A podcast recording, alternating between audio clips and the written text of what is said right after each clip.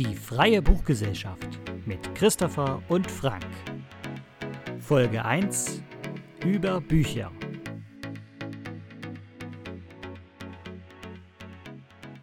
Herzlich willkommen, liebe Zuhörerinnen und Zuhörer, zur ersten Folge unseres Podcasts für Literaturfans, Leseratten, Wissensdurstige sowie Mit- und Weiterdenker. Hier werden wir Bücher vorstellen und besprechen, die uns sehr gut gefallen, herausgefordert oder gar beeindruckt haben. Wir freuen uns, dass ihr eingeschaltet habt. In den einzelnen Folgen wird immer einer von uns ein Buch mitbringen und kurz vorstellen. Wir wollen hier aber keine langen Inhaltsangaben machen, sondern vor allem darüber sprechen, was uns an dem Buch fasziniert hat oder was wir daraus mitgenommen haben. Es soll darum gehen, was so ein Buch mit uns oder der Gesellschaft macht, wenn man sich darauf einlässt oder seinen Vorschlägen folgt. Wir haben schon einige interessante Bücher ausgesucht, die wir hier für euch besprechen wollen, aber zunächst wollen wir uns erst einmal selbst kurz vorstellen. Mein Name ist Frank, ich bin von Haus aus Ökonom. Darüber hinaus bin ich aber sehr vielseitig interessiert, vor allem im gesellschaftswissenschaftlichen Bereich. Also Geschichte, Soziologie, Politik, Wirtschaft, all das interessiert mich. Ich lese aber auch gerne querbeet, egal ob Belletristik oder Sachbücher. Und ich habe festgestellt, dass ich regelmäßig den Wunsch habe, mich über das Gelesene auszutauschen und ähm, über ein Werk hinausdenken zu wollen. Meistens geht das nicht so gut, weil man niemanden kennt, der dasselbe Buch ebenfalls gerade liest oder kürzlich erst gelesen hat. Also muss man natürlich einen Gegenüber finden, der erstmal dazu bereit ist, ähm, etwas sich anzuhören, worum geht es in einem Buch, bevor man dann hoffentlich ins Gespräch kommt. Und weil wir uns mehr solche Situationen wünschen, ist uns diese Idee zum Podcast entstanden. Damit übergebe ich jetzt meinem geschätzten Mitstreiter das Wort. Mein Name ist Christopher und ich habe äh, schon immer gern gelesen und auch immer gern über die Bücher gesprochen, die mir gut gefallen haben. Ähm, darüber hinausgehende Qualifikationen bringe ich nicht mit, aber davon habe ich mich noch nie von irgendwas abhalten lassen. Ähm, und Frank, ich freue mich, in Zukunft mit dir über Bücher diskutieren und streiten zu können und freue mich auch auf die Bücher, die du mitbringen wirst. Damit jetzt aber genug von uns. Wir wollen nämlich direkt mit unserem ersten Buch bzw. dem ersten Buchkapitel anfangen. Frank, du hast äh, dir etwas für heute überlegt. Zeig doch einfach mal her. Ja, das erste Thema unseres Podcasts, das erste Buch, was unser Thema sozusagen bestimmt, hat den Titel John Maynard Keynes on Air, der Weltökonom am Mikrofon der BBC. Ein Buch, das ist erschienen im Murmann Verlag im Jahr 2008. Und es ist jetzt vielleicht nicht besonders verwunderlich, dass ich als äh, Ökonom auch über einen Ökonomen in der ersten Folge hier sprechen möchte. Äh, John Maynard Keynes, äh, jemand, der, denke ich, für viele Wirtschaftswissenschaftler äh, eine, eine prägende Figur ist. Er lebte zwischen 1883 und 1946. Manche Leute ähm, oder manche Fachleute bewundern seine Ideen äh, und manche lehnen sie total ab. Es gibt bis heute Streitigkeiten darüber, wie man äh, mit seinen Vorschlägen umgeht. Sicher ist aber, dass er ein sehr pragmatischer Ökonom gewesen ist und seine Ideen für die Analyse und vor allem die staatliche äh, oder nichtstaatliche Steuerung von Marktwirtschaften sind eigentlich bis heute sehr relevant. Ja, und in den 1920ern, 1930ern und 1940er Jahren war er auch regelmäßig in der BBC zu hören. Vornehmlich natürlich zu wirtschaftspolitischen Themen. Aber darüber hinaus ist auch bekannt, dass er sehr kulturell interessiert war. Er war, glaube ich, nicht umsonst auch ähm, mit einer russischen Balletttänzerin äh, verheiratet seit 1925 und zwar mit Lydia Lopokova. Äh, äh, allerdings kann ich nichts weiter über sie sagen, da habe ich überhaupt keine Ahnung. Das äh, weiß ich nur über die gängigen Informationskanäle. Christopher, ich weiß nicht, ob du Lydia Lopokova kennst. Er hat sich mir nie vorgestellt. Hat sich dir nie vorgestellt, okay. Äh, aber äh, allein die Tatsache, dass sie Balletttänzerin war, zeigt schon, in, in welche Richtung er sich vielleicht äh, interessiert hat, auch für Menschen. Er war Mitglied der sogenannten Bloomsbury-Gruppe. Bloomsbury, ein Londoner Stadtteil. Und die hat sich ähm, so zusammengefunden, dass die meisten schon gemeinsam auf die Universität zusammengegangen sind ähm, und dann darüber hinaus immer wieder zusammengekommen sind. Eine Zusammenkunft von Intellektuellen und Kulturschaffenden, also sozusagen. Und ähm, natürlich wurde bei diesen Zusammenkünften über Gott und die Welt diskutiert, sicherlich auch über die Gesellschaft, über politische Entwicklungen und so weiter, aber eben auch ähm, über Kultur. Und insofern ist Keynes als so ein knallharter äh, Ökonom gleichzeitig auch ein Liebhaber von Theater, Oper, Musik und eben auch Literatur.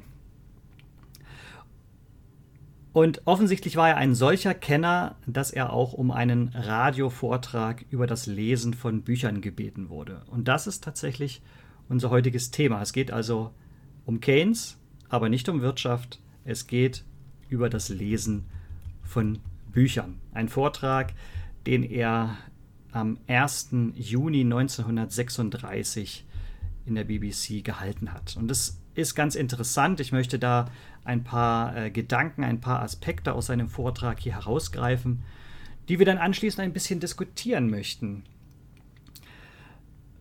Zum einen ist interessant, dass Keynes als jemand, der offensichtlich unfassbar viel gelesen hat, sehr, sehr gut gebildet war, sich in vielen Bereichen des, äh, des Lesens und des Lebens auskannte, seine Zuhörer erst einmal darum gebeten hat, doch zu prüfen, ob sie eigentlich gut lesen können.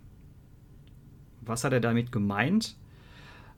Äh, für ihn war gut lesen können, einen Text aufzunehmen, durchzugehen und zu überfliegen in relativ kurzer Zeit, also aufzunehmen die Inhalte. Und er hat das mit dem Zitat untersetzt, man sollte so leicht lesen wie atmen können. Und äh, in seiner Beobachtung gab es eben erstaunlich viele Akademiker, die offensichtlich nicht besonders gut lesen konnten. Ja, also nach der Definition, die er hier gegeben hat. Die, denen es also sehr schwer fiel, so leicht zu lesen wie atmen zu können. Und dass es andere Menschen gab, die vielleicht eher praktisch veranlagt waren, oder in praktischen Berufen, handwerklichen Berufen oder ähnlichen, denen aber eine Gabe dazu ähm, in die Wiege gelegt wurde, leicht zu lesen. Ein weiterer Teil, den, dem sich Keynes hier widmet, oder ein weiterer Aspekt, ist die Literatur, die es zu seiner Zeit gegeben hat und die er für besonders lesenswert hält. Und da ist das eine die zeitgenössische Unterhaltungsliteratur interessanterweise. Also auch Keynes war jemand, der sich gerne mal äh, in die Fiktion begab und da hat er unter anderem als Lieblingsschriftsteller tatsächlich Edgar Wallace und Agatha Christie angegeben. Also zwei Kriminalschriftsteller, britische Kriminalschriftsteller, die uns auch heute noch gut bekannt sind. Und warum hat er die so besonders gern gelesen?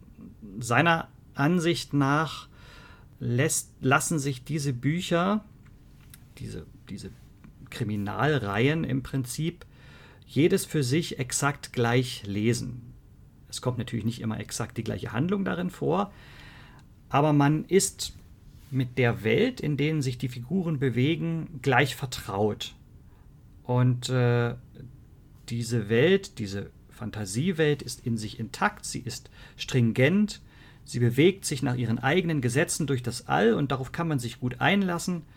Und deswegen ergibt sich daraus Entspannung und Wohlfühlerleben. Also zumindest äh, für Personen wie Keynes es waren. Ich weiß nicht, ob Leute, die Krimis gern lesen, das nachvollziehen können, denn natürlich sind Krimis auch durchaus aufregend und spannend und für manchen auch nicht leicht zu ertragen, weil es ja da auch um Mord und Totschlag geht. Ähm, trotzdem interessant, äh, welche ähm, ja, welche Empfindungen, welche Gefühle Keynes diesen Kriminalromanen gegenüber hat. Ein weiteres, weiteres Genre, was Keynes sehr gemocht hat, das scheint also in den 20er, 30er Jahren, ähm, die Zeit, in der er also diesen diesen Vortrag gibt, ein besonderes, hervorstechendes Genre gewesen zu sein, und zwar die Memoiren und die Biografien. Warum war das damals so hervorstechend? Naja, er sagt, es handelt sich bei den heutigen Biografien, also den Biografien aus den 30ern, nicht mehr nur um eine Aneinanderreihung von Anekdoten, sondern die Biografen waren offensichtlich in der Lage, das große Ganze zu sehen. Ja, einen Bogen über das, über das eigene Erleben zu spannen, Schwerpunkte, Kernthemen zu setzen, übergeordnete Themen zu geben. Und das Besondere bei Biografien sei, dass man sich als Leser unheimlich stark mit dem Autor verbunden fühlt. Also die Erinnerungen des Lesers verbinden sich stark mit dem Autor, sofern sich eben die Lebenszeit überschneidet. Das ist aber ja oft so. Wenn neue Biografien natürlich auf den Markt kommen, dann sind diejenigen, die das lesen, dann oftmals eben äh, in der gleichen Zeit oder haben einen Teil der Lebenszeit äh, oder haben eine Überschneidung ihrer Lebenszeiten äh, erlebt. Und das verbindet. Und das kumuliert bei ihm so in dem Zitat, wir wollen nichts weiter, als daran erinnert zu werden, wie es war. Den Rest besorgt die Suche nach der vergangenen Zeit in unseren eigenen Erinnerungen. Und sein Beispiel ist ganz konkret, unsere Nostalgie gilt den zauberhaften Jahren vor dem Krieg. Ähm, das konnte ich insofern ganz gut nachvollziehen, äh, weil ich natürlich nicht in den 30ern und auch nicht in den 20ern gelebt habe, aber weil ich schon einige Male damit konfrontiert wurde, dass diese Zeit so zwischen 1900 und 1914, also der Erste Weltkrieg über Europa hereinbrach, so ganz besonders gewesen sein muss, insbesondere wohl für die junge Generation, die da eine Aufbruchsstimmung erlebt haben, die also seinesgleichen sucht. Also Entwicklungen äh, in gesellschaftlicher Hinsicht, in technischer Hinsicht natürlich auch. Die äh, Menschen glaubten, dass ihnen bald der, der Himmel offen steht weil alles so, ähm, äh, so positiv, so lebensbejahend ist und die Zukunft golden wirkte. Und das ist dann natürlich mit dem, mit dem Krieg, ähm, hat sich das dann alles natürlich total verändert, ist in sich zusammengefallen, dieses Bild, und es begann dann eine dunkle Zeit. Und das ist, glaube ich, das, was er hier meint, wenn er sagt, unsere Nostalgie gilt den zauberhaften Jahren vor dem Krieg. Es finde ich ein schönes Beispiel, kann man vielleicht ähm, manches auch auf unsere Zeit übertragen. Es gibt noch einen anderen Aspekt, den ich mit hineinbringen möchte, den er am Ende nennt, nämlich die Grenzen der populären Vermittlung wissenschaftlicher Erkenntnisse. Äh, John Maynard Keynes hält viele Wissenschaftszweige zum damaligen Zeitpunkt für nicht geeignet, sie allgemeinverständlich darzustellen. Damit meint er insbesondere die Philosophie und die Naturwissenschaften, aber auch zum Beispiel sein eigenes Fach, die politische Ökonomie. Da ist natürlich der Hintergrund, dass durch die Weltwirtschaftskrise dieses Fachgebiet auch so sehr in Unordnung geraten war, dass die Experten sich sehr gestritten haben oder um ein Verständnis gerungen haben, diese, diese unbekannten oder bisher nicht bekannten Ereignisse zu verstehen und das dann auch populär vermitteln zu können. Aber interessant ist schon diese Aussage, ähm, die Wissenschaft kann eigentlich ihre zentralen Erkenntnisse nicht gut dem, dem gemeinen Bürger vermitteln. Äh, das ist, denke ich, auch eine, eine Sache, die wir gleich nochmal diskutieren können. Ich finde es spannend, dass jemand wie Keynes äh, hier gebeten wurde, über Bücher zu referieren äh, und das dann auch tatsächlich gemacht hat. Und ich glaube auch mit einiger Kompetenz das gemacht hat. Und ich würde jetzt gerne mit dir, Christopher, äh, mal so ein bisschen drüber diskutieren, äh, was wir davon halten und was wir vielleicht heute auf Fragen, die er damals gestellt hat äh, und auch beantwortet hat, äh, was wir darauf antworten können. Und das Erste, was ich dich fragen würde, ist, äh, und jetzt auch fragen werde, weshalb liest du denn gerne und kannst du denn so lesen, wie du atmest? Ja, erstmal vielen Dank, dass du äh, das Buch so intensiv und lebendig vorgestellt hast. Ähm, weshalb ich gerne lese, das ist Ähm, da habe ich neulich erst mit jemandem drüber gesprochen. Und ähm, da ist der, das, das führende, das führende Argument ist ganz klar, dass ich äh, durchs Lesen hervorragend unterhalten werde. Also ich lese vor allem, weil es mir Spaß macht. Ich lese natürlich auch mal manche Sachen, um mich äh, darüber zu informieren oder zu bilden, meinetwegen. Aber vor allem, weil ich einfach Freude am Lesen habe. Dieses, was Keynes da beschrieben hat, dass man in, in sich funktionierende, abgeschlossene Welten eintaucht, die auf ihrem eigenen Weg durchs All unterwegs sind, wie er gesagt hat. Da finde ich mich total drin wieder. Also äh, bei mir sind es keine Krimireihen. Ich bin kein großer Krimi-Freund. Aber ähm, so in, in, literarische Universen einzutauchen, mich mit den dortigen Gegebenheiten vertraut zu machen und darin aufzugehen und da Geschichten rauszulesen.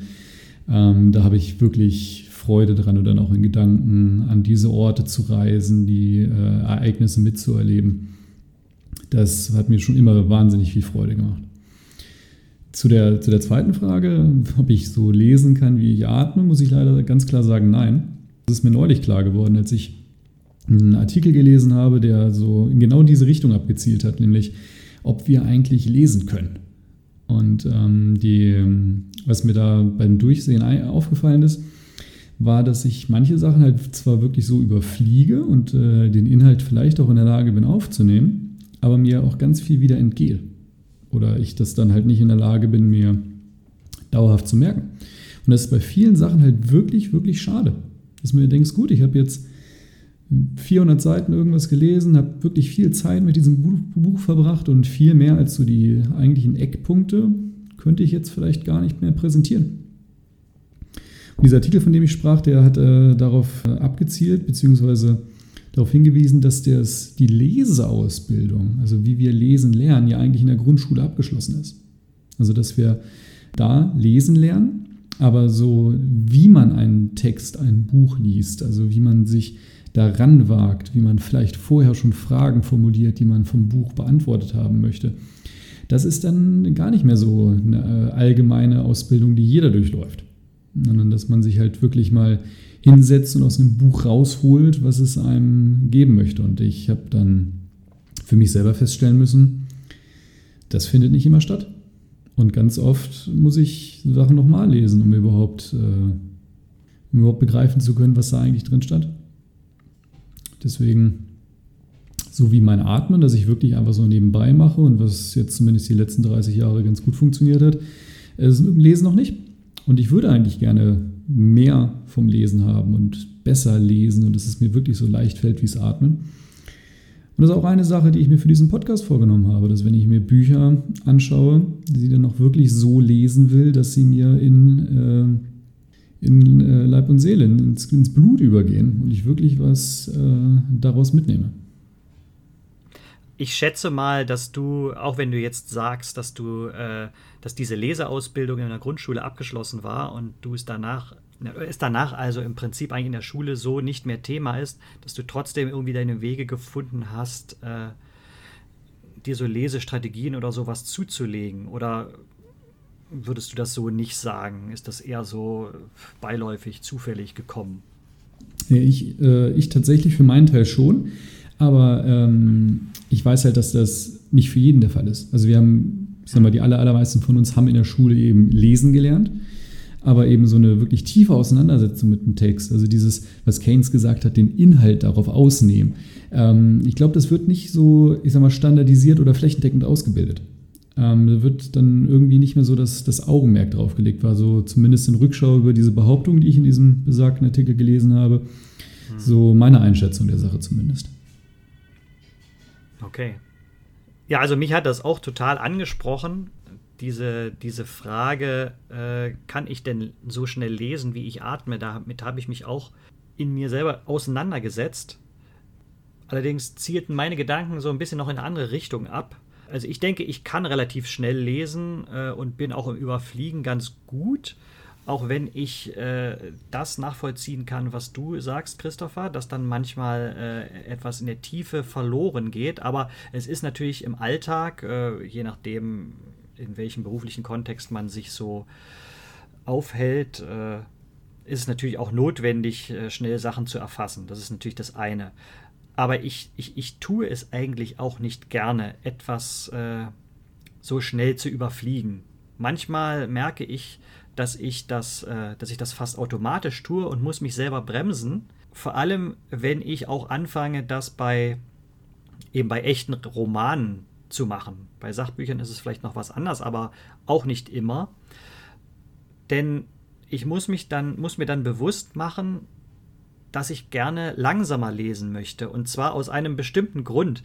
Ich möchte nicht in, in einer kürzesten Zeit ein Buch, eine Geschichte durchlebt haben, weil ich sie dann eigentlich nicht wirklich durchlebt habe, sondern weil es dann nur so ein, so ein kurzer ähm, Moment war meines Lebens, in dem ich mich mit einer Geschichte befasst habe.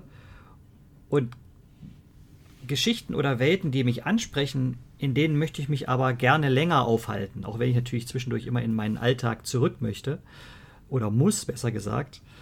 Aber äh, also ich finde das immer schön, so ein Buch über eine längere Zeit zu erleben und nicht zu viel auf einmal zu, ähm, zu erfassen, weil man sich dann immer wieder Gedanken darüber machen kann und sich in der Zeit, wo man ein Buch liest, meinetwegen über einen Monat, immer wieder äh, in dieser Welt wiederfindet. Gar nicht unbedingt dann, wenn man es liest, sondern auch zwischendrin.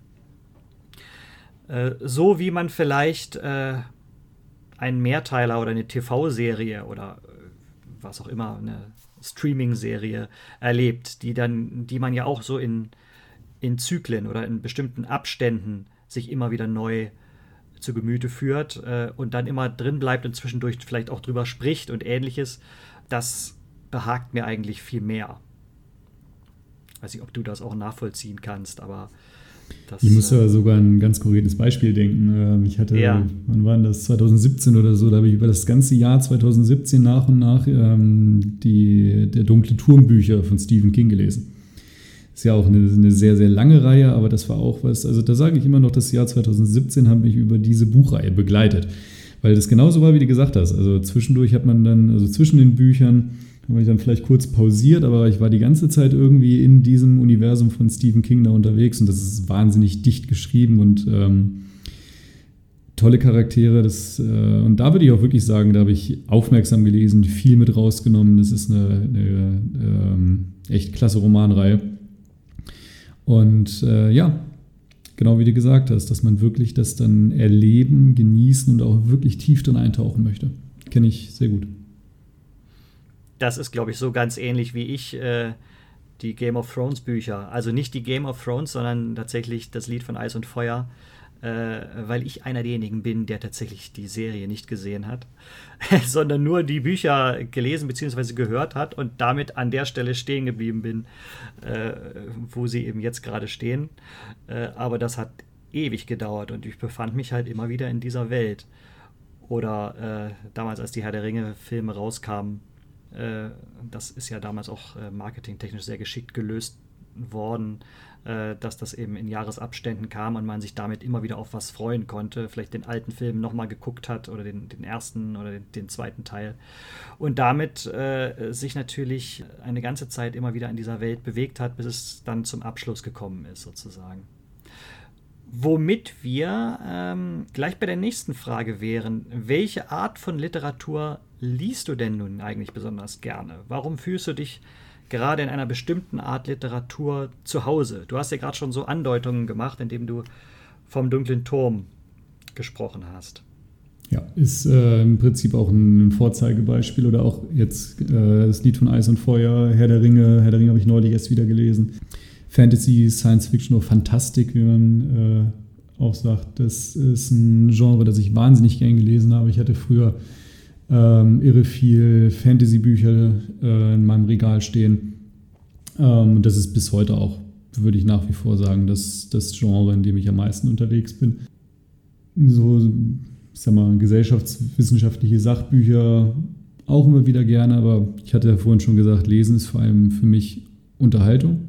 Und ähm, da sind es tatsächlich die, die Fantasy-Romane, Science-Fiction-Romane die mich am meisten fesseln, zu denen ich immer wieder zurückkehre. Auch wirklich ähm, öfters lese, teilweise nach Jahren nochmal in die Hand nehme, weil ich einfach weiß, ich hatte so viel Freude mit diesem Buch damals, als ich es das erste Mal gelesen habe. Das will ich nochmal haben. Ja, bei mir, also ich kann daran anknüpfen, indem ich sage, Fantasy ist auch äh, mein Ding. Ähm, und ich würde da aber auch den historischen Roman mit anfügen. Also sozusagen äh, Fiktion, aber einmal, äh, indem man Autoren liest, die ja sowohl die Geschichte als auch die Welt erfunden haben. Das wäre dann die Fantasy.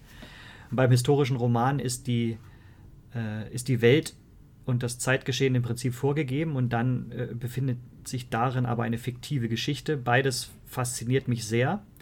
Ähm, so wie du es vorhin schon gesagt hast, Geschichten äh, sind etwas Faszinierendes. Sie machen mein Leben auch reicher. reicher.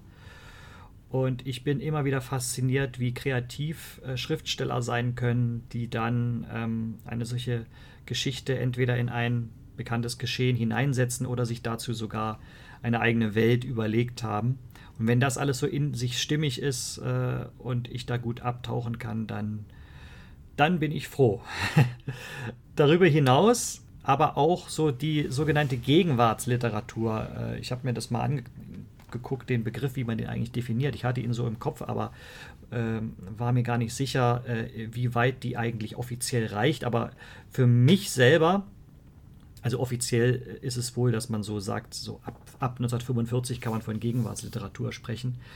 Da gibt es Autoren, so wie zum Beispiel Joachim Meyerhoff, der äh, im Prinzip auch eine Biografie geschrieben hat und die in wunderbaren, humorvollen, aber auch sehr ernsten, gleichzeitig äh, Texten abgehandelt hat. Äh, darüber werden wir bestimmt auch noch mal ins Gespräch kommen. Da möchte ich unheimlich gerne mal einen von diesen Bänden äh, mit dir besprechen. Aber natürlich auch Geschichten, die älter sind, die so vielleicht bis Anfang des 20. Jahrhunderts gehen.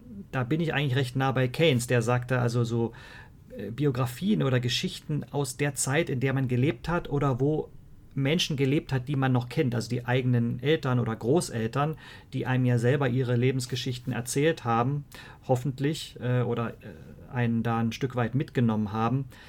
Da habe ich äh, einen Bezug dazu und dann lese ich da sehr gerne Geschichten darüber, um das vielleicht auch so ein bisschen abzugleichen, ja, wenn ich da auch einen Bezug zu Land und Familie habe. Also da lese ich dann natürlich schon lieber auch so Sachen, die in Europa stattfinden, auch wenn ich natürlich interessiert bin an, an dem Weltgeschehen in anderen Kontinenten. Aber wenn ich da den Bezug finde und sich eben diese Erinnerungen oder das, was man kennt, äh, verweben mit dem, was andere erlebt haben, dann finde ich das auch immer sehr spannend.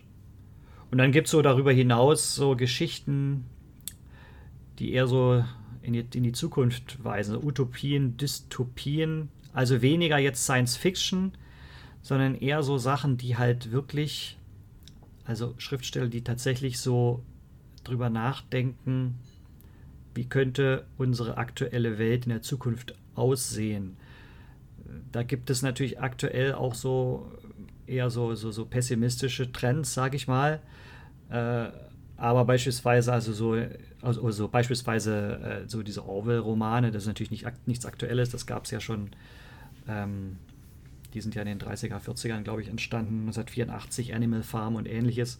Aktuell Marc-Uwe Kling mit Quality Land. Äh, ein sehr, sehr spannendes Buch darüber, wie vielleicht die, die Digitalkonzerne äh, irgendwann alles steuern und kontrollieren. Und das von jemandem, der eigentlich ein Kabarettist ist, der natürlich sehr kritisch ist und der auch seine, seinen Humor verpackt, aber eigentlich von Grund auf ein sehr ernstes Buch geschrieben hat. Ja, wird vielleicht auch mal Thema sein. Mal gucken.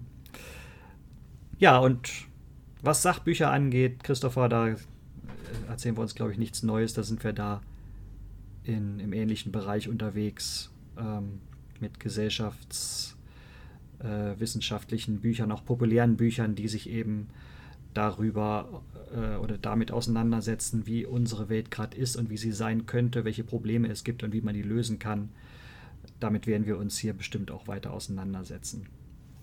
Ich schaue hier auch gerade in mein äh, Regal und da steht noch von Horst Stohwasser Anarchie. Das ist eigentlich auch ein äh, richtig krasses Buch. Das, das können wir ja auch mal besprechen, wenn wir dazu kommen. Okay. Das habe ich vor, vor fünf Jahren oder so gelesen. Das war, das war eindrucksvoll. Müssen wir, müssen wir eigentlich auch mal machen. Klingt auf jeden Fall sehr spannend. Also wenn du Anarchie sagst, äh, ich habe zumindest einen Schriftsteller im Kopf, nämlich David Graeber, der vor kurzem gestorben ist. Ich weiß nicht, ob du ihn kennst, der das Buch geschrieben hat, ähm, Schulden die ersten 5000 Jahre. Ja, kenne ich. Stimmt, der, ist, der hatte ich äh, den Nachruf gelesen. Ja, ähm, ein Buch, was ich mit großer Begeisterung angefangen habe zu lesen und aus irgendwelchen Gründen nicht zu Ende gelesen habe. Aber für diesen Podcast wäre es eigentlich an der Zeit, das, äh, das mal umzusetzen und auch darüber dann zu quatschen.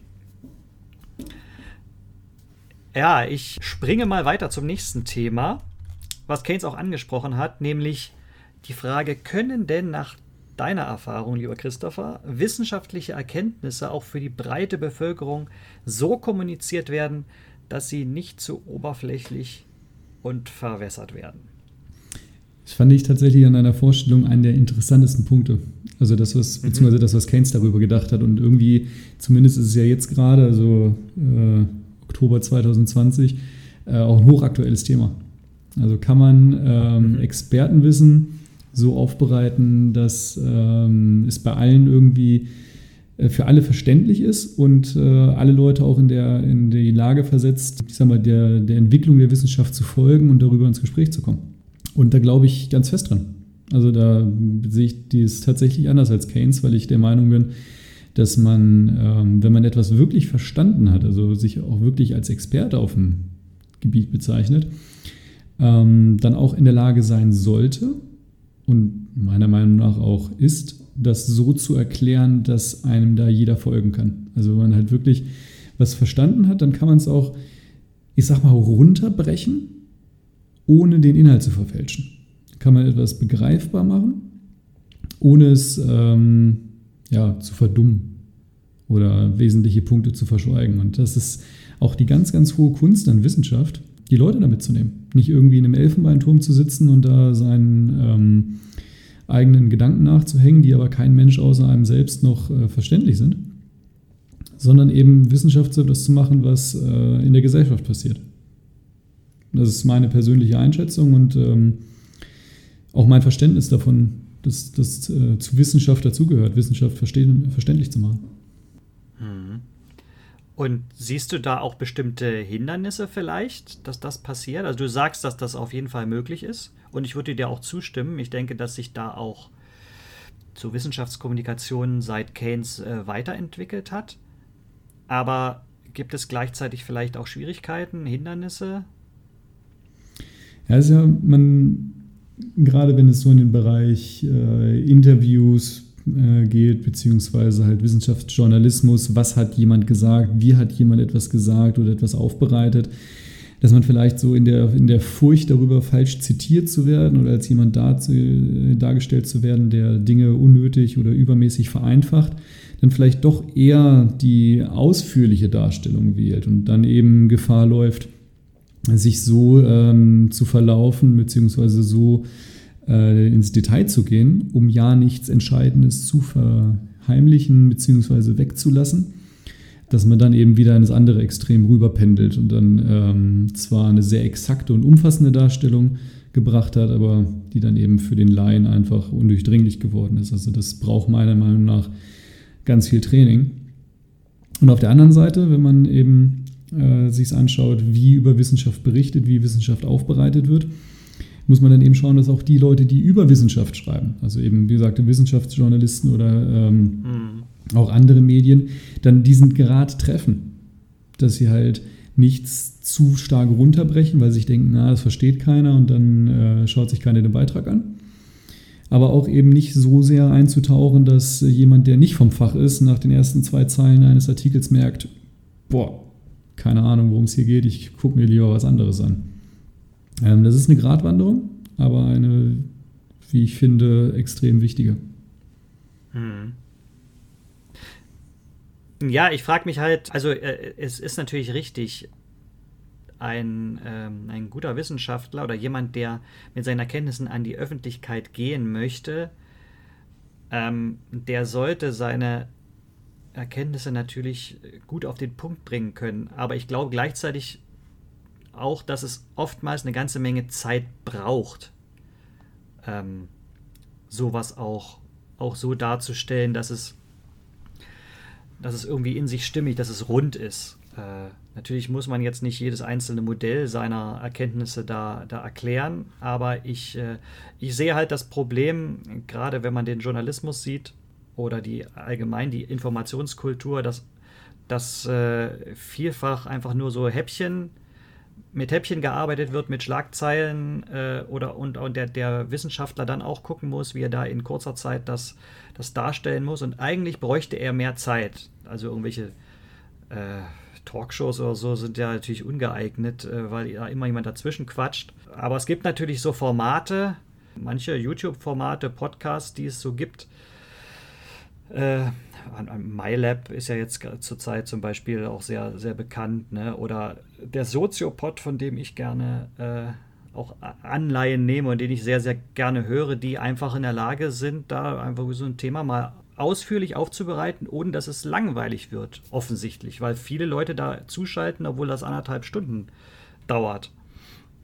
Ähm, das finde ich halt total spannend, dass das, äh, dass das möglich ist und das sollte man auch dem Wissenschaftler äh, äh zugestehen.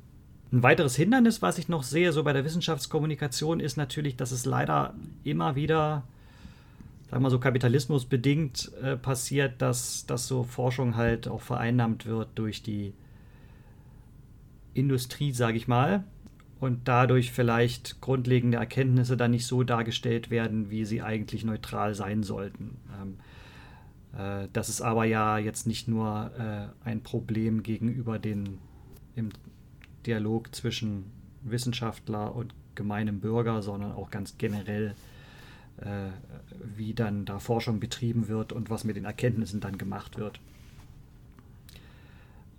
Aber ansonsten kann ich dir insofern zustimmen, dass ich auch glaube, dass heutzutage äh, auch schon allein über die unterschiedlichen Kanäle, die wir haben, wissenschaftliche Erkenntnisse viel leichter auch an den, an den Mann gebracht werden können, was unsere aktuelle Situation natürlich mit der Corona-Krise angeht, da würde ich mir auch noch viel mehr Aufklärung gerne wünschen. Äh, und ich denke, dass das auch möglich ist.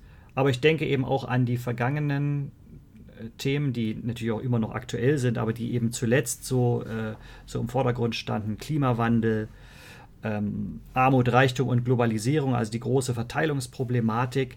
Ich denke, das sind Bereiche, wo auch wissenschaftliche Erkenntnisse, äh, zumindest so in unserer westlichen Welt, sehr stark auch in die Bevölkerung eingedrungen sind.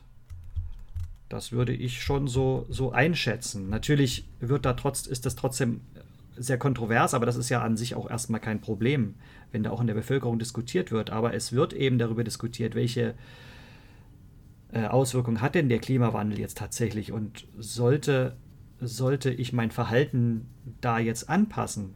Äh, und dann wird natürlich auch immer hinterfragt, was hat die Wissenschaft jetzt tatsächlich darüber herausgefunden, was ist valide? Ja, oder wie hängen eben die Ungleichheits- äh, oder wie hängt denn eben jetzt Armut in den Entwicklungsländern mit dem Reichtum in, in Europa und Nordamerika zusammen? Äh, was, was ist Fluch und was ist Segen der Globalisierung und sowas?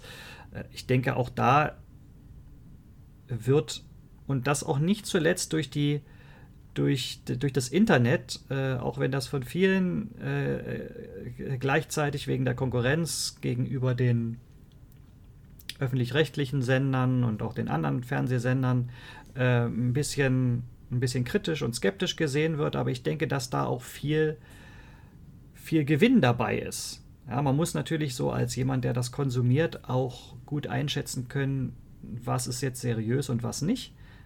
Aber äh, ja, dadurch, dass also jeder, wenn er will, konsumieren kann, was er will, haben sich eben auch oder hat sich eben auch die Wissenschaft darauf eingestellt, das einem breiteren Publikum zur Verfügung zu stellen. Das denke ich schon. Ich finde, da sind ganz viele, also ich möchte einige von den Sachen, die du gerade gesagt hast, nochmal aufgreifen, weil es einfach ja. bei mir wieder viele Gedanken losgetreten hat. Also, ja, das glaube ich. Ähm, zum Beispiel das, das mit dem Format, also als du jetzt von dem, dem Soziopod gesprochen hast oder eben speziell dedizierten YouTube-Kanälen für Wissenschaft. Das sind ja im Prinzip genau dann die Medien, wo dann eben der Platz für sowas da ist. Also wo man sich wirklich mal anderthalb Stunden hinsetzen kann, um sowas zu erklären und nicht von einem Talkmaster abgeschnitten wird oder weiß, in den Artikeln muss äh, Lesezeit zwei Minuten sein und ein schicker Clickbait oben drüber, dass die Leute das auch tatsächlich lesen. Und da ist, ähm, um an den letzten Punkt anzuschließen, das Internet wahrscheinlich tatsächlich mal Segen. Also nicht, dass es nur Fluch wäre oder nur Segen, aber in dem ist es äh, meiner Meinung nach auf jeden Fall einer, ähm, dass eben solche Formate dann wachsen können, dass sich da Nischen finden und eben dann auch Leute finden können, die sowas dann gerne konsumieren. Und ich finde, was die, die Wissenschaftserklärung bzw. das Tragen von Wissenschaft in die Bevölkerung hinein, da ist der, der Klimawandel, was du angeschnitten hast, vielleicht tatsächlich das beste Beispiel, ähm, weil auf einmal ganz viel über solche wissenschaftlichen Erkenntnisse wieder diskutiert worden ist, auch äh, hochkontrovers, dass man sich eben gefragt hat, okay, das sind jetzt die Zahlen, was bedeutet das für uns als Gesellschaft oder für kommende Generationen? Müssen wir handeln? Können wir überhaupt nachhandeln? Und wenn ja, wie? Wie viel ist zu viel? Wie viel ist genug? Dass das eben ähm, teilweise natürlich auch wieder sehr emotional geführt worden ist, aber eben, wie ich finde, auch ähm, in vielen Kreisen auf einer sehr breiten wissenschaftlichen Basis, finde ich einen, einen guten Beleg dafür, dass Wissenschaftskommunikation möglich und äh, auch extrem wichtig ist. Dass der Wissenschaftsbetrieb natürlich immer in diesem Spannungsfeld zwischen reinem Wissensgewinn ist und der Frage, für wen macht man das und wer unterstützt, Schrägstrich bezahlt meine Forschung vielleicht, steht außer Frage und ist bei allen ähm, wissenschaftlichen Bereichen, die eben, ich sag mal, nicht komplett vom Forscher alleine getragen werden, ein relevanter Punkt und hat sich natürlich auch beim äh, beim Klimawandel und bei, der, äh, bei jeden anderen Forschungsprojekten äh, macht sich das immer wieder bemerkbar und ist zu beachten. Hm. Ja, vielen Dank. Ich denke, das sind jetzt auch äh, Themen, die wir jetzt gerade angeschnitten haben, bei denen es sich lohnt, äh, auch nochmal äh, genauer hinzugucken, dann vielleicht auch mal mehr ins Detail zu schauen, wenn man sich dann auch vielleicht in einem bestimmten Fachgebiet bewegt. Wir haben ja heute so ein bisschen so eine Generalfolge aber äh, die reißt doch schon so manche Sachen an, die uns interessieren und wo wir vielleicht ein bisschen angefixt sind, auch weiterzudenken. Also da bin ich auf jeden Fall schon sehr gespannt drauf. Ja, vor allem, wir haben jetzt die, also jetzt gefühlt so die letzten zehn Minuten gar nicht mehr so über das Buch, also über Keynes gesprochen, über das, was er gesagt hat und was das mit uns, ähm, was das in uns für Gedanken angestoßen hat. Und genau dafür haben wir uns ja äh, für diesen Podcast getroffen. Also ich glaube, das hat jetzt äh, schon sehr, sehr gut funktioniert und ich habe äh, helle Freude dran. Sehr, sehr gut. Sehr, sehr gut. Also, dann äh, komme ich jetzt aber trotzdem nochmal zurück auf das Buch.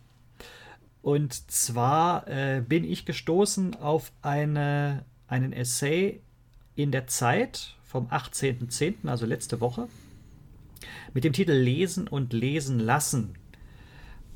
In diesem äh, Artikel geht es so ein bisschen um diesen, diesen ja, jetzt schon lang anhaltenden Konkurrenzkampf zwischen dem klassischen Buch, dem analogen Buch und dem digitalen Buch, also das analoge und das digitale Lesen.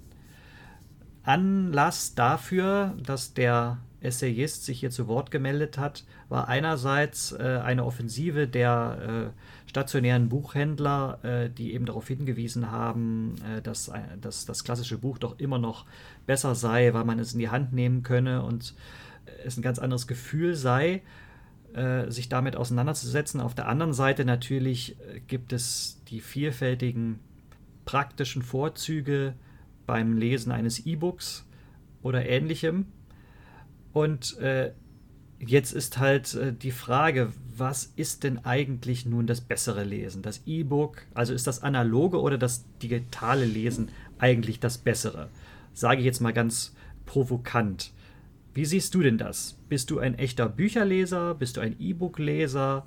Auf welche Weise konsumierst du deine Bücher und was, äh, was ist so deine Überzeugung in der Hinsicht?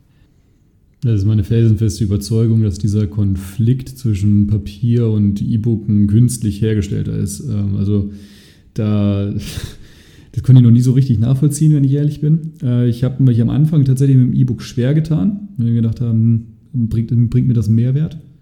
Und als ich dann gesehen habe, dass es tatsächlich einen Mehrwert bringt, sich 100 äh, Bücher auf der Festplatte zu laden und dann ein einzelnes Gerät mit in den Urlaub zu nehmen, war ich dann schon ziemlich überzeugt. Ich lese wahnsinnig gerne auf Papier. Ich lese aber eben äh, auch auf meinem E-Book-Reader, mit dem ich genauso zufrieden bin. Und es ist auch schon ein netter Umstand, nicht die Nachttischlampe anmachen zu müssen. Das heißt, so den, diese, dieser Konflikt, der auch in diesem Artikel, den da so ein bisschen äh, angerissen worden ist, der war ja ähm, dann von, von dem Autor des Artikels dann auch sehr, ich sag mal, sehr gemäßigt betrachtet worden. Dass es vielleicht gar nicht so darum geht, ob wir jetzt lieber auf Papier oder lieber auf dem Bildschirm lesen, sondern dass es doch vor allem wichtig ist, dass wir lesen. Und das ist halt unum, also ununterbrochen anhalten, dass wir immer noch lesen. Jetzt vielleicht ähm, diese Entwicklung einfach schon an den Punkt angekommen ist, wo man sich gar nicht mehr fragen äh, sollte, ist das eine besser als das andere, sondern halt vielleicht eher, wie können sich beide Formen gegenseitig bereichern oder was kann das eine ähm, vom anderen lernen. Also als ich den Artikel gelesen hatte, musste ich zum Beispiel an ähm, Herrendorf hier Arbeit und Struktur denken. Der hat ja im Prinzip die letzten Jahre seines Lebens als Blog geschrieben also als eine, eine, digitale Publikationsform, das dann aber posthum dann auch tatsächlich in Papierform veröffentlicht worden ist, also wo die Grenzen dann wirklich verschwommen sind. Ähm, musste ich direkt dran denken, als ich den Artikel gelesen habe. Und ich glaube, so ist es bei ganz vielen Sachen, dass dieser, dieser Zwist, der zwischen den beiden Medien da dargestellt wird, meiner Meinung nach gar kein richtiger ist und es am Ende beim Einzelnen bleibt, was er lieber hat und äh, ich bin da äh, mit meiner Hybridlösung sehr zufrieden. Ich äh, mag meine gedruckten Sachen alle sehr gerne. Aber wenn ich irgendwo hinfahre, E-Book in die Tasche, los geht's. Das ist ganz pragmatisch, ja. Und das ist vielleicht auch, äh, da geht es ein Stück weit auch um, um so eine Versöhnung. Äh, das habe ich auch so rausgelesen aus dem Artikel, ja. Also ein wichtiger Gedanke war für mich eben, dass dass der Fortschritt in der Lesekultur auch überhaupt nichts Neues ist. Also vor allem, dass irgendwie im 18., 19. Jahrhundert man den, den Kindern und Jugendlichen noch verboten hat, Bücher zu lesen, weil sie sich da irgendwie den Kopf verdrehen lassen würden und äh, ja, es sie auf, auf, auf dumme Gedanken bringt. Ja, so wie man äh, dann in, in, in unserer Zeit äh, ich weiß nicht, ob das jetzt heute noch so ist, aber jedenfalls, äh, als ich Jugendlicher war, man eben die, die Kinder vom Bildschirm wegbringen wollte. Und ja, von daher, je nachdem, in welchem, in welcher Zeit man sich befindet, auf, welchen, auf welcher Stufe des, des Fortschritts man sich vielleicht befindet, wiederholen sich dann auch solche Diskussionen immer wieder. Total.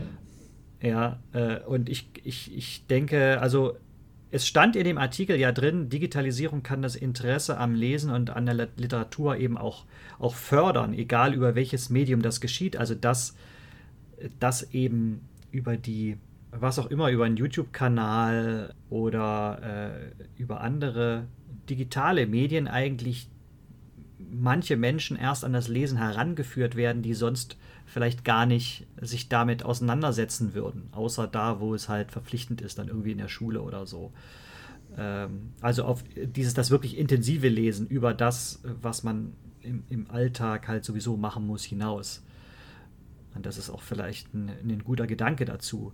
Das ist ja immer noch was anderes als das, was man persönlich davon hält. Also ich bin, glaube ich, immer noch eher so ein bisschen so ein traditioneller Leser. Also ich liebe Bücher und äh, Bücherregale und ich liebe es auch in Büchern zu blättern, so ein bisschen wie du es auch gerade beschrieben hast. Und ich bin auch äh, ein Verfechter des Ausspruchs, dass das Buch niemals verschwinden darf. Und ich glaube, das hängt damit so ein bisschen zusammen, dass irgendwie das auch so, ja, es hat so ein bisschen so einen Zauber, ne? Dass so ein Buch, das birgt Geheimnisse, wenn man es aufschlägt und blättert. Und das kann ein E-Book-Reader, äh, so, so, welche Vorzüge auch immer er hat, auch mit dieser Blätterfunktion und so, das nicht so richtig ähm, ersetzen. Ja, also man kann, wenn man wirklich was sucht in einem Buch, dann dauert das eine Weile und dann hat man es irgendwann gefunden. Beim E-Book kannst du es halt, kannst du halt irgendwie ein Suchwort eingeben und dann hast es. Ist also auch dieser, dieses, diese Form des Suchens ein Stück weit, ähm, ja, verändert sich ein Stück weit dadurch. Ich bin also, wie du heraushörst, nicht so der E-Book-Leser, weil ich halt aber auch ansonsten viel an Bildschirmen lese, wenn ich mich irgendwie informiere, oder wenn ich das eben beruflich machen muss und dann setze ich mich lieber hin mit einem Buch, mit einem richtigen, Aber was ich eben auch gerne mache, sind äh, Hörbücher hören.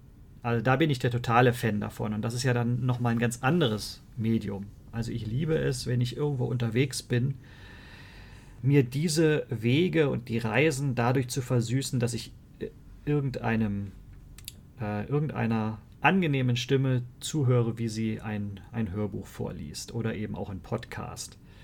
Und so kann ich dann diese Zeit auch viel intensiver und mit mehr Freude verbringen. Das, äh, das hebt also wirklich meine Lebensqualität, das kann ich definitiv sagen. Ich glaube, ich habe seit meiner TKKG-Zeit keine Hörbücher mehr gehört. Siehst du, das ist unterschiedlich. Ja, ich habe vielleicht anderthalb, anderthalb E-Books bisher gelesen. ich will nochmal diesen, diesen Punkt mit der Magie der Bücher kurz aufgreifen. Also, dass es was Schönes ist, in einem Buch zu blättern und ein Buch einen eigenen, eine eigene Haptik hat oder zum Beispiel auch ganz oft einen eigenen Geruch. Also, ich habe von meiner Großmutter habe ich äh, anderthalb Meter Regalwand Karl-May-Bücher geerbt. Und die, die riechen einfach ganz besonders. Und natürlich ist das schön. Und natürlich ist es dann was Besonderes, diese Bücher in die Hand zu nehmen, gerade wenn die, ich sag mal, noch eine Prägung mitbringen, wenn da eine Erinnerung dran hängt. Aber man sollte da jetzt auch nicht so, eine, so einen Kult draus machen. Also, dass nur das, nur das Gedruckte das Wahre ist. Und ähm, das gibt es ja auch so viel Überlegung von wegen, dass richtiges Bücherlesen an sich schon was Therapeutisches hat. Dass es quasi gar nicht mehr darum geht, was man da liest, sondern Hauptsache, man nimmt mal ein Buch in die Hand. Und ähm, was das angeht, da bin ich halt, ja, wie du gesagt hast, pragmatisch. Also wem es hilft, sehr gerne. Wer das wirklich was, was Schönes empfindet, möchte ich äh, das nicht in Abrede stellen, möchte ich ihm nicht verleiden. Und ich kann es ja, wie gesagt, auch äh, gut nachvollziehen. Aber da so ein, so ein Purismus und Dogma draus machen, dass alles andere nicht, nicht das Wahre, nicht das richtige Lesen sei, ähm, nee, da, da sträube ich mich gegen. Da äh, möchte ich dann doch so, wie gesagt, die, die, Koex, die friedliche Koexistenz hier propagieren. ja, alles andere wäre auch, glaube ich, Quatsch. Und das Entscheidende ist das Lesen an sich und dass sich die Menschen überhaupt weiterhin mit Literatur beschäftigen und sich bilden. Und ja, das ist auch, glaube ich, etwas, was eine Gesellschaft äh, entwickelt und, und zusammenführt und auch einen gewissen Bildungsstand erhält, der wichtig ist für ein gutes Zusammenleben habe ich zum Beispiel überhaupt gar keinen Zweifel dran, dass das ähm, passieren wird. Also ich kann mir nicht vorstellen und ich äh, hoffe tatsächlich, dass ich damit recht behalten werde. Ich kann mir nicht vorstellen, dass wir irgendwann aufhören zu lesen. Ja, da möchte ich jetzt mal ein kleines Abschlussplädoyer halten, aber nicht mein eigenes, sondern das äh, von John Maynard Keynes höchstpersönlich. Also so wie er seine, seinen Rundfunkvortrag abschließt. Das würde ich gerne mal hier mit einfügen, weil das einfach sehr schön ist. Mir hat es jedenfalls sehr gefallen. Ich weiß gar nicht, wie es dir ging, aber da frage ich, das, frage ich gleich nochmal was dazu. Ein Leser sollte sich eine möglichst weitgehende Vertrautheit mit Büchern als solchen erwerben. Er sollte ihnen mit all seinen Sinnen begegnen, sollte wissen, wie sie riechen und wie sie sich anfühlen. Er sollte lernen, sie in die Hand zu nehmen, mit ihren Seiten zu rascheln und sich binnen Sekunden einen intuitiven ersten Eindruck davon zu verschaffen, was sie enthalten. Im Laufe der Zeit sollte er Tausende in der Hand gehalten haben, mindestens zehnmal so viele, wie er tatsächlich liest. Er sollte Bücher in einer Weise betrachten wie ein Schäfer die Schafe, und er sollte sie mit dem gleichen raschen, prüfenden Blick beurteilen wie ein Viehhändler das Vieh. Er sollte mit mehr Büchern leben, als er liest, umgeben von einem Zwielicht ungelesener Seiten, deren Inhalt und Eigenart ihm vertraut sind. Das ist der Zweck von Bibliotheken, eigenen und fremden, privaten und öffentlichen. Und es ist auch der Zweck von guten Buchhandlungen und Antiquariaten, von denen es noch immer einige gibt, und ich wünschte, es wären mehr. Eine Buchhandlung ist nicht wie ein Fahrkartenschalter, an den man mit ganz genauen Vorstellungen tritt. Man sollte sie aufs Geratewohl betreten, fast wie im Traum, und dem, was es dort gibt, Gelegenheit geben, ungehindert das Auge anzuziehen und zu beeinflussen. Ein Bummel durch Buchhandlungen, bei dem man seine Schritte von seiner Neugier lenken lässt, sollte ein Vergnügen für einen Nachmittag sein. Fühlen Sie keine Scheu oder Gewissensbisse, sich die Zeit dazu zu nehmen. Buchhandlungen sind dafür da, dieses Vergnügen zu bieten, und Buchhändler begrüßen es, weil sie genau wissen, wie es ausgeht. Es ist etwas, das man sich in seiner Jugend angewöhnen sollte. Ja, Christopher, was hältst du davon? Und wäre Keynes heute ein Buch- oder ein E-Book-Leser? Also das ist wirklich ein sehr schönes Abschlussplädoyer.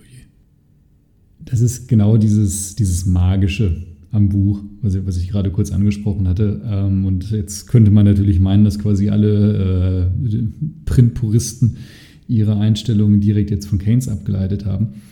Und wie gesagt, ich kann ihm halt auch alles was abgewinnen. Aber ich würde trotzdem sagen, wenn Keynes heute leben würde, so mit diesem pragmatischen und dieses, dass man mehr als, dass man zehnmal so viele Bücher in der Hand gehabt haben soll, wie man tatsächlich gelesen habe. Ich meine, zu was lädt denn ein E-Book mehr ein, als sich die Festplatte voll zu ballern mit Sachen, die man vielleicht mal irgendwann liest und ähm, dann vielleicht am Ende doch nur das Cover gesehen hat.